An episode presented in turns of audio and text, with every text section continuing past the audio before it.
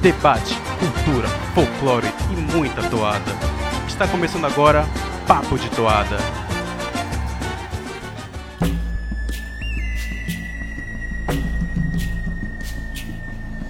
Começando mais um Papo de Toada. Hoje é dia de destrinchando. Você que tem acompanhado o nosso podcast já percebeu que ultimamente nós estamos cada vez mais destrinchando as toalhas estratégicas. Isso não é à toa, né? O festival está chegando, o mês de junho está chegando, falta apenas dois meses ou até menos que isso. Uh, o Caprichoso ainda não lançou o seu álbum oficial, mas o Garantido sim. Então vamos aproveitar que o Garantido já saiu na frente e vamos destrinchar as toadas que a gente acha mais interessantes estrategicamente desse álbum garantido por toda a vida.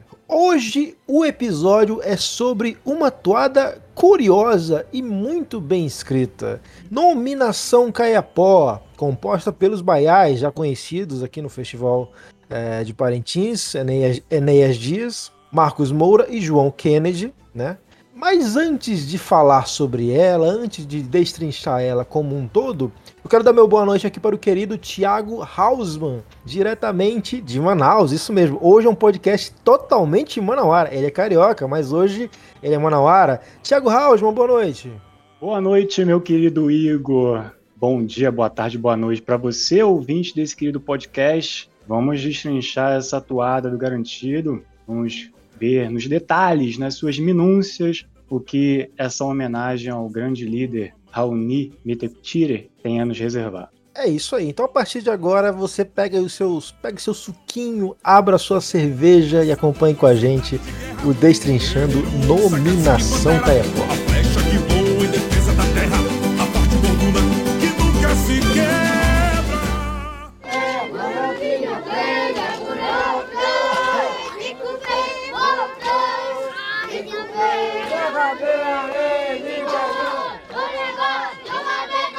Vamos nos ater primeiramente ao nome da toada, Thiago Hausmann. Vamos falar primeiro sobre os Caiapó.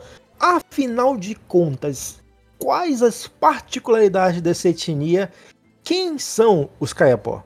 E lembrando ao querido ouvinte, Igor, que essa etnia teve um episódio né, muito especial feito pelo nosso amigo Cássio Silva e pelo nosso outro grande amigo Tiago Tártaro.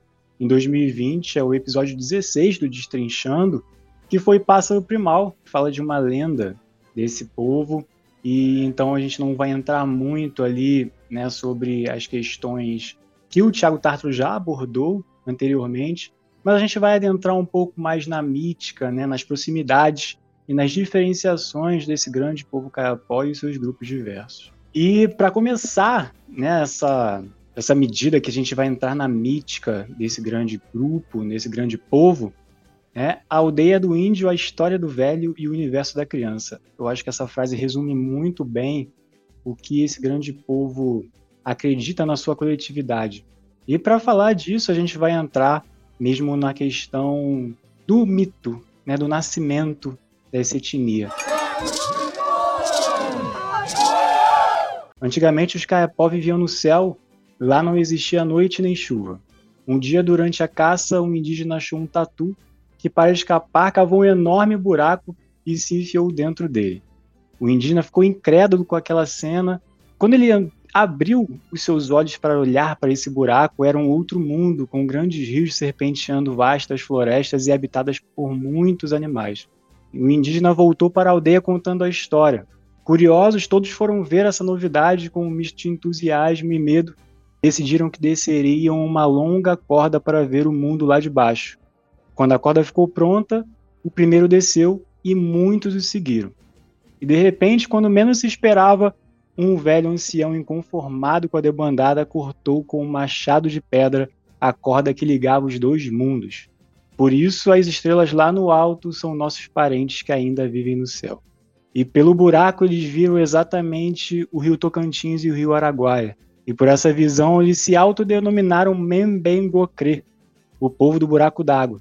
E esse texto inicial eu retirei de um vídeo que explica muito bem sobre a comunidade Metuktire e toda essa particularidade do universo Kayapó, justamente desse grupo, tem até a narração do Abu Janra e vai estar tá aqui acreditado nas referências bibliográficas e o vídeo certinho, o link para vocês conferirem também e assistirem que vale muito a pena. Por isso, né, na toada tem essa, esse chamamento Membengokre. É o nome que ele se reconhece. Né? O nome Caiapó é o nome que nós, né, brancos, utilizamos para reconhecer esse povo. Mas eles têm uma nomenclatura muito própria. E hoje uma parte dos Caiapó vivem no Capoto de Arina, que fica no limite norte do Parque do Xingu, no Mato Grosso. A terra onde chefia Raoni se encontra às margens do rio Xingu, próximo à cachoeira Von Martes, onde a pesca abundante garante a sobrevivência do povo. E lá estão os Metecutire. E engraçado que quando vem o nome Caiapó e quando você fala de boi garantido, esse nome remonta a uma outra toada. Caiapó!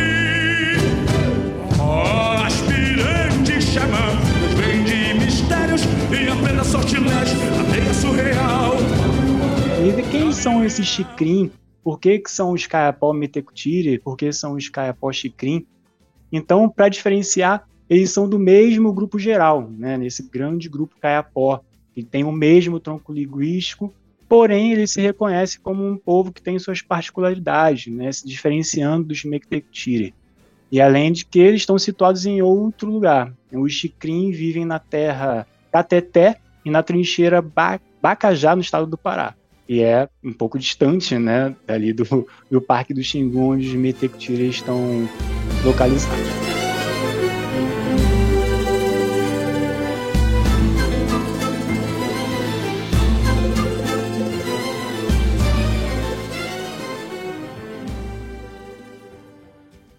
Bom, agora que a gente já sabe quem são os Caiapó, né, é, onde que eles habitam, é, quem são eles, Vamos passar para outra palavra do título, título da toada. Afinal de contas, é nominação, Caiapó.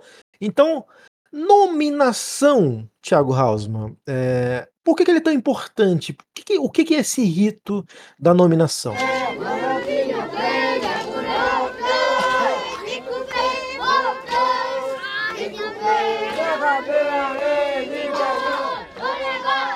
Então, Igor, aqui no meio das minhas pesquisas eu me deparei com um relato de um missionário inglês chamado Horace Banner, que conviveu por mais de 40 anos com os povos do Xingu.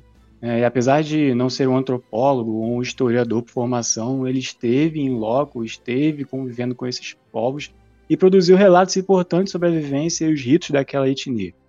É, como, por exemplo, a descrição do ritual de nominação, justamente o que diz o título da toada, e é essa temática que o Garantido se debruçou para prestar essa homenagem ao Raoni. E o relato diz que existe entre os índios Caiapó, né, essa etnia que vive no Médio Xingu, uma divisão nítida em duas categorias. E que em língua indígena são chamados de um lado os Me, os que possuem nomes cerimoniais, e por outro os Mecatan, as pessoas comuns sem nomes cerimoniais. Então não quer dizer que essas é, esses indígenas nascem assim já classificados, né? Quando eles nascem, todos eles são mecatã. E assim continuam até que os pais possam cumprir as condições para organizar a cerimônia do rito.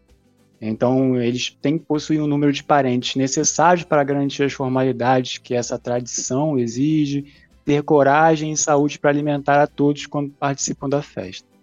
E esse missionário ele assistiu a essa cerimônia em duas ocasiões, em outubro e novembro de 64, em dezembro de 71, também teve uma outra oportunidade que ele relatou em 72. E esses foram os relatos mais antigos que eu tive sobre essa etnia e sobre o rito de nominação voltado para esse povo. E então, o período do ano de outubro a janeiro, que corresponde mais ou menos à época ali que decorre entre o plantio do milho e a colheita desse, né, desse vegetal, é a característica importante para os caiapó, né, que o milho e a mandioca são alimentos sagrados. E outra característica importante também nessa ritualística é o emprego das máscaras né, e suas representações de animais, como os macacos, que eles falam que são os cucuirê, os tamanduás, os pates, os guariba, os cubuti e os peixes, que são os corã. Tanto os rituais de nascimento, casamento, envolvem toda a aldeia, né? A preparação da palha de buriti para preparar essas máscaras, e elas são utilizadas pelos homens da etnia que interagem com as mulheres, crianças e idosos. Então todo esse espírito de coletividade que se encontra no rito, ela é muito presente no povo caiapó.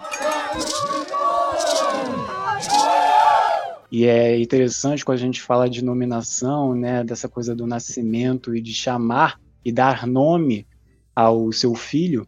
Quando o bebê nasce no povo caiapó, se ele for menino, o pai perfura o lábio com uma haste de palmeira e com o tempo ela vai, ele vai receber né, é, os pedaços de madeira, que são características do grande Raoni também, né, o bodoque, que é tradicional e marcante em toda essa imagética que ele carrega. E para os caiapó, essa, essa carga, né, você receber e colocar esse pedaço de madeira é um sinal de beleza e coragem. O formato do beiço avantajado dos caiapó que o bodoque acaba causando, ela também corrobora com uma pintura negra de genipapo que eles sempre é, se pintaram preparados para a guerra e intimidavam os seus oponentes que os chamavam de caiapó. Então, é esse batismo também rola com essa imagem onde outros relatos indígenas tratam os índios caiapó quanto os caras de macaco por causa desse formato do beiço avantajado e da pintura corporal. E quando os brancos começaram a se relacionar com outros povos indígenas, eles acabaram concebendo essa ideia geral de caiapó e ficou perpetuada até hoje.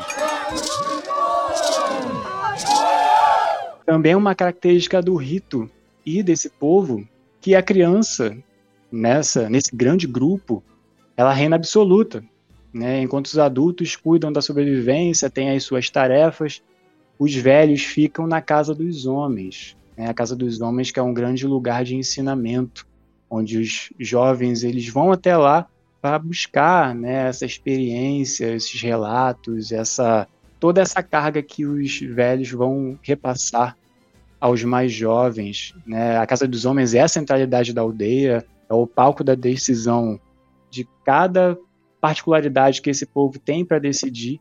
E também uma outra característica da Casa dos Homens é que quem mora nela é a mulher mais velha da família.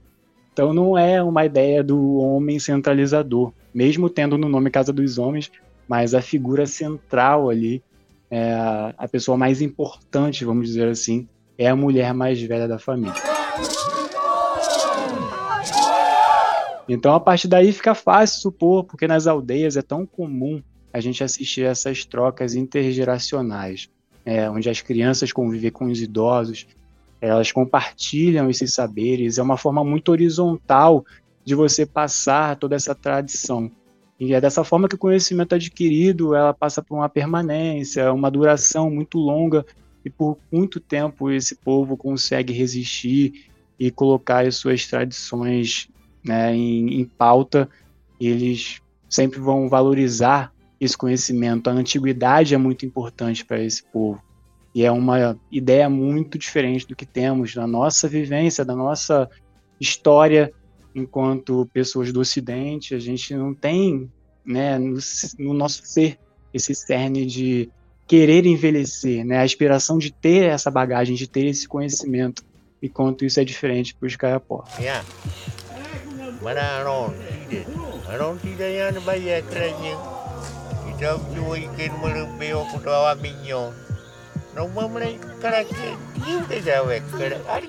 Raul ouvindo a toada, a gente, curiosamente até, né? A gente quase que se esquece que se trata de um rito, de um ritual, como o nome supõe, porque a gente fica basicamente encantado com a, com a descrição, né, de uma figura muito importante, de um personagem muito importante, né, que é contado no, digamos, storytelling, para usar um termo que o Tartar odeia, no, no, na contação de história da toada. E eu quero que você faça, fale, um pouquinho mais, você já até falou dele no começo, mas fala um pouquinho mais sobre o personagem protagonista desse rito. Até tentei fazer um pouquinho de suspense aqui, né, para falar sobre o Raoni, mas ele é uma figura tão importante, tão simbólica, tão difundida, não só no Brasil, quanto é, no mundo afora, que eu não vou aqui fazer uma pretensão de falar bibliograficamente ou biograficamente da figura do Raoni. Né?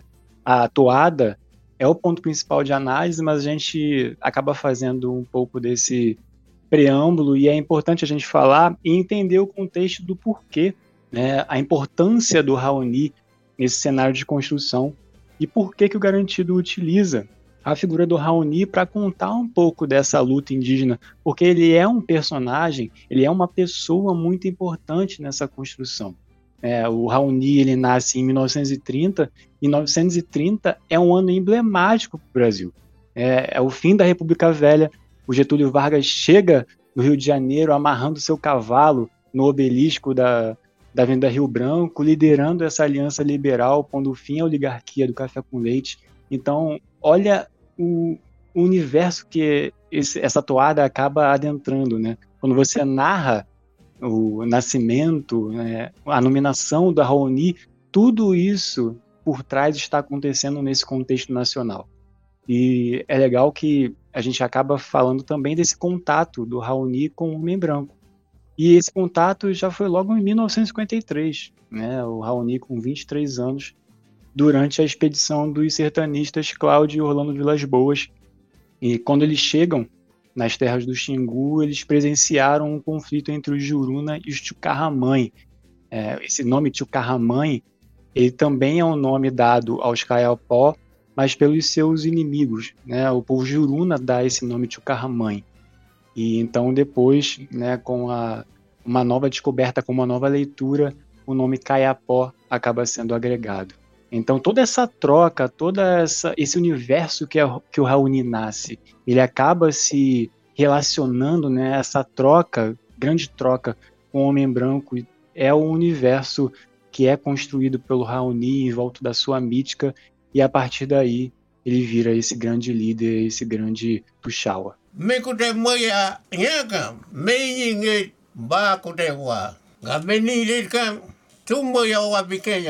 me ninge pay. A fe ya kunika ba no mo ne ka ku te ga mo a ja pe ju o wa mo ba mu bo me ku ni mo ka be nya ya ne ko be ka be ma. O ni a ke ku me a be ka ba ki ta ne ya. Ta ya. I ja ne ba me a mo bo ta ya. Bom, então a partir de agora vamos passar para a toada em si, meu querido ouvinte. Você já conhece como é que funciona o Destrinchando? A partir de agora, trecho a trecho, estrofe a estrofe, chegou a hora de destrinchar Nominação Caiapó. Te peguei em minhas mãos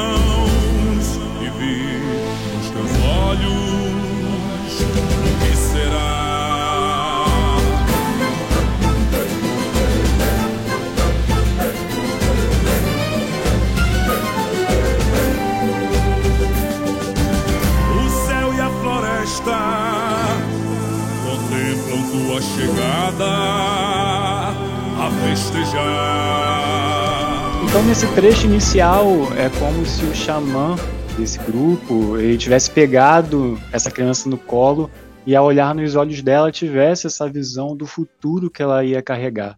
É, esse contato visual e com a, a visão mesmo, né, nessa cosmovisão do xamã, ele consegue enxergar que ali vai ter um, um destino grandioso para aquela criança. Né? O céu e a floresta são os elementos que estão em constante presença para esse povo.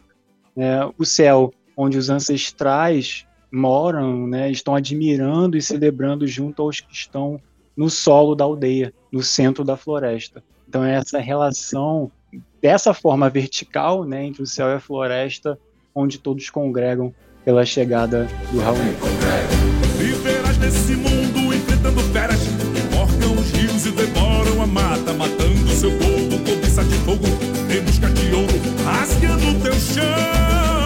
Já esse trecho ele mostra um pouco da caminhada do Raoni e as provações que ele vai encontrar nesse mundo contemporâneo. É, depois dessa relação com o homem branco, desse contato inicial, ele tem que lidar com essa violência do contato. É, o capitalismo vai avançando dentro das reservas, dos territórios indígenas, é, as feras que enforcam os rios e lucram com o garimpo e o seu mercúrio da morte. As feras que devoram a mata, levando o maldito progresso, derrubando árvores, incendiando o bioma, enriquecendo madeireiros, onde eles não têm nenhuma preocupação com o meio ambiente, muito menos com os povos originários destes locais. Matam indígenas, deixam um rastro destrutivo para onde eles vão passar.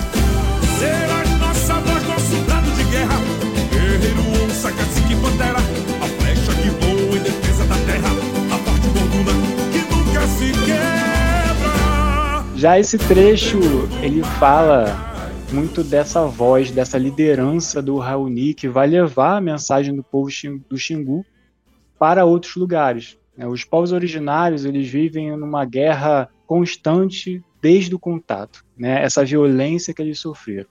Então, para além da esfera ritualística, esse brado do Raoni, né, a voz que ele tem, a mensagem que ele carrega, ganha destaque internacional com a representação que ele tem, com a figura dele. Então ele é a dita flecha que voa em defesa da Terra, justamente ele, né, personificado em flecha, onde ele vai em conferências, encontros, reuniões com vários líderes mundiais, faz aquela famosa tour com o Sting. Né?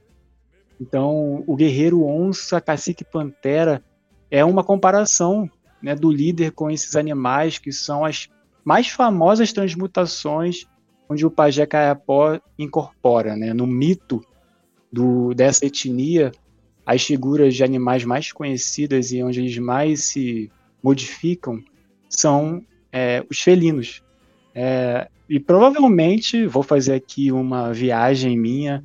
Esse, esse momento né, desse ritual pode ser a forma em que o Adriano Paquetá, o pajado garantido, pode surgir, né, simbolizando esse felino, é, que é a força ancestral é, é bacana também a utilização da borduna nesse trecho da toada. Né? A borduna é um termo tupi que significa arma indígena, cilíndrica. Então ela é a principal arma empunhada pelos Metuictire e em seus embates, é, utilizadas tanto para defender o seu povo, tanto para atacar também os inimigos. É a única representação e é a única forma que esse povo tem para se defender.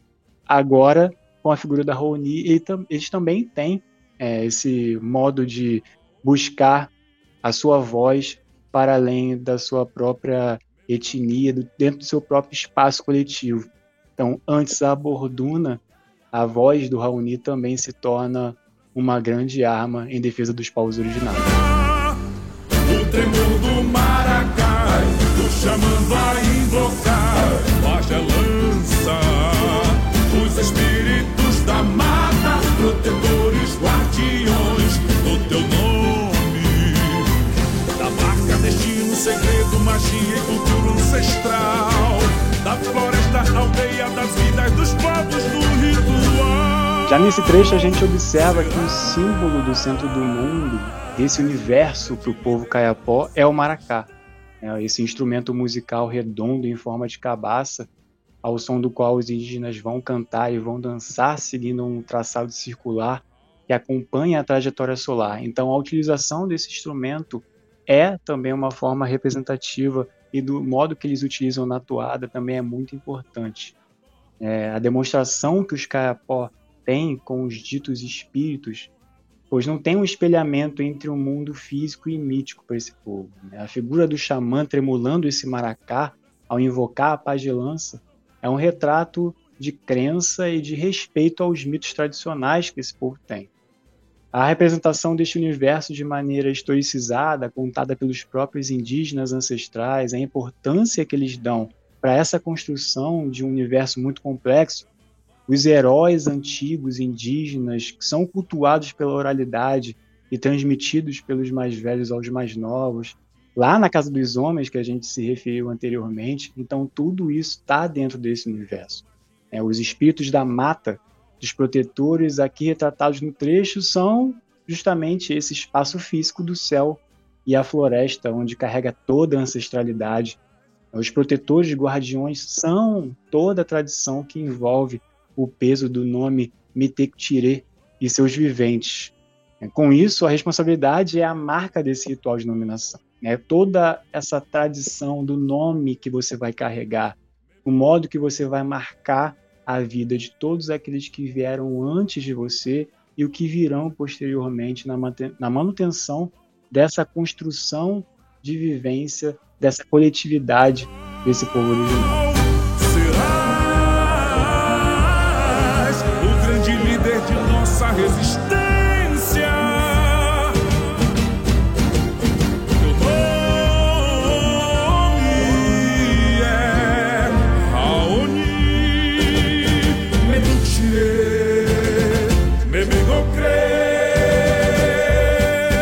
A parte final da toada, é, onde é realmente anunciado de fato, depois de toda essa descrição da toada, quando você fala né, do nome do Raoni, essa nominação desse grande chefe, né, do Arauto Raoni, pela defesa do território caiapó, do território xinguano, e toda a celebração desse povo ao reconhecer essa importância ativa que ele tem na luta indígena. Então, também tem essa parte do corpo pintado né, e coberto de genipapo, adornado com as penas de cauda de arara que são famosas nos rituais, também relatadas pelo Horace Banner, que eu já citei lá atrás. Né, ele fala que essa, esse modo de se adornar, de se enfeitar, é muito tradicional. Né, o mamiamu, que são essas penas, é, e o caim, que são os fios de algodão. Então, todo esse material é utilizado os adornos de, desses festejos dessa coletividade da, desse grupo. É, o, o arapê também é muito utilizado, né, que é um, um adorno de tiracolo é, que esses indígenas vão utilizar nessa celebração. Então, todas essas características desse grupo são retratados na toada, são muito importantes para a gente reconhecer que a gente está falando desse grupo, né, que o Garantido está levando para a arena e vai conseguir fazer com que isso seja muito bem narrado, muito bem descrito, né, e que eu asseguro para você, querido ouvinte, que vai ser uma bela homenagem, vai ser um momento muito emocionante no Bumbódromo. É isso aí, todos estamos esperando por esse grande momento emocionante do Garantido no Bumbódromo. Será que vai ser um ritual mesmo? Será que vai ser um momento? Será que vai ser mais do que um momento? Será que vão ser vários momentos? Nunca se sabe, né? É, nominação Caiapó, estamos destrinchando aqui. Voltamos já já para o último bloco, onde vamos fazer um resumão de como essa toada pode ir para a Arena do Gumbó.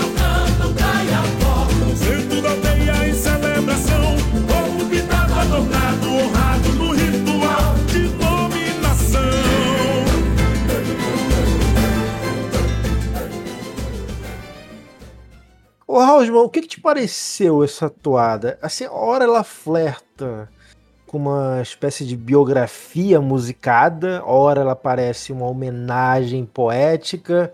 Como você acha que ela se encaixa no Boi de Arena? Aliás, faz muito tempo, né, que a gente não tem um ritual menos sombrio, digamos assim, um ritual mais alegre. Então, Igor, esse caráter mais alegre, eu acredito que seja realmente por conta da figura, né, por conta da homenagem ao Raoni. Não sei se foi um direcionamento, com certeza teve é, alguma dica da comissão de arte para que pudesse ter algo desse tipo, porque foge muito a essa tradição né, da ritualística, aquela coisa mais pé no chão, vamos dizer assim, de que a gente está acostumado a ver, né, de um, um, apocalipse ou dessa desse ideal de fim de mundo que a gente já viu diversas vezes representadas de uns tempos para cá no Bumbódromo. Então, até pelo que a gente viu também, não é claramente aquele ritual de nominação descrito né, ao pé da letra, segundo os relatos. Mas a poesia e a forma que os compositores tiveram de dessa solução, dessa sacada de escrever de um modo que você pudesse respeitar a tradição né, do rito desse grupo, respeitar também a figura do Raoni, e eu acredito muito nisso. Eu acho que é o grande ponto, né? São essas referências que os baiás fizeram. Então, todos os parabéns ao Enéas, ao João e ao Marcos, para saberem lidar com isso, de transformar né, um, um rito, não deixa de ser um rito, por conta da sua particularidade, mas tratar disso de uma maneira mais leve, né, de não trazer aquela aquela construção um pouco mais metalizada, vamos dizer assim, de um ritual. Pode ser um momento muito bem encaixado, se for feito de uma maneira muito competente, mas se resumindo ao lance musical, eu acredito que os compositores acertaram. Né? Muita gente vai criticar, né? a gente já fez o, a crítica monossilábica do CD garantido e tivemos ali algumas divergências nas nossas críticas, e também o torcedor vermelho também tem suas críticas a essa toada, mas pelo modo geral que eu estou conseguindo perceber, essa toada está caindo no gosto. Vamos ver nos ensaios como que a batucada vai se sair, como o levantador Sebastião Júnior também vai defender essa toada. Então todo essa, esse clima, né, toda essa cênica pode ajudar muito garantido a alcançar o sucesso seja no ritual ou seja numa apresentação de tribos indígenas, vamos conferir. Mas no meu modo de ver, depois de ter lido e destrinchado com você aqui essa toada, eu acredito que esse ritual de nominação pode ditar até um novo modo de você fazer uma homenagem na Arena do Bumbódromo sem, ser, sem ter aquele apego mais destrutivo no ritual. Pode ser um ritual mais light, vamos dizer assim. Pois é, só lembrando aqui que a gente não está criticando necessariamente esse estilo. A gente só está, é, digamos assim. É porque a gente está tão acostumado com, com o modus operandi do boi de arena, que é espetacularizar rituais indígenas, que quando vem um ritual indígena, que é de fato um ritual indígena, a gente fica, caramba, estranho, né? Mas, mas é assim que é na vida real, assim que de fato é um ritual indígena. É uma coisa mais bem menos espetacularizada do que vai pro boi de arena. Então é importante que o torcedor de boi, né, o ouvinte do Papo de Toada, consiga entender essa diferença, é, porque o Garantido está apostando numa quebra de paradigma, digamos assim. E pode ser que seja muito bem sucedido. Então vamos aguardar junho para ver como é que nominação Caiapó vai para a arena do Bumbódromo.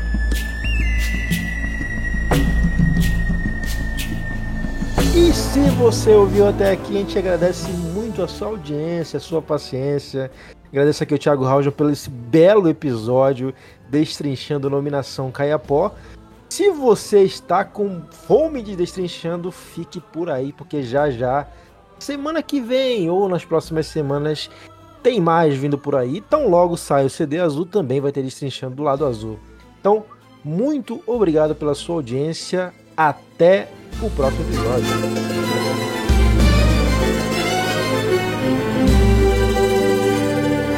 Curta a página do Papo de Toada no Facebook e siga a gente no Twitter, arroba Papo de Toada. Inscreva-se no canal Carnaval e Parintins e siga o perfil do Instagram no arroba Carnaval e Parintins. Olhos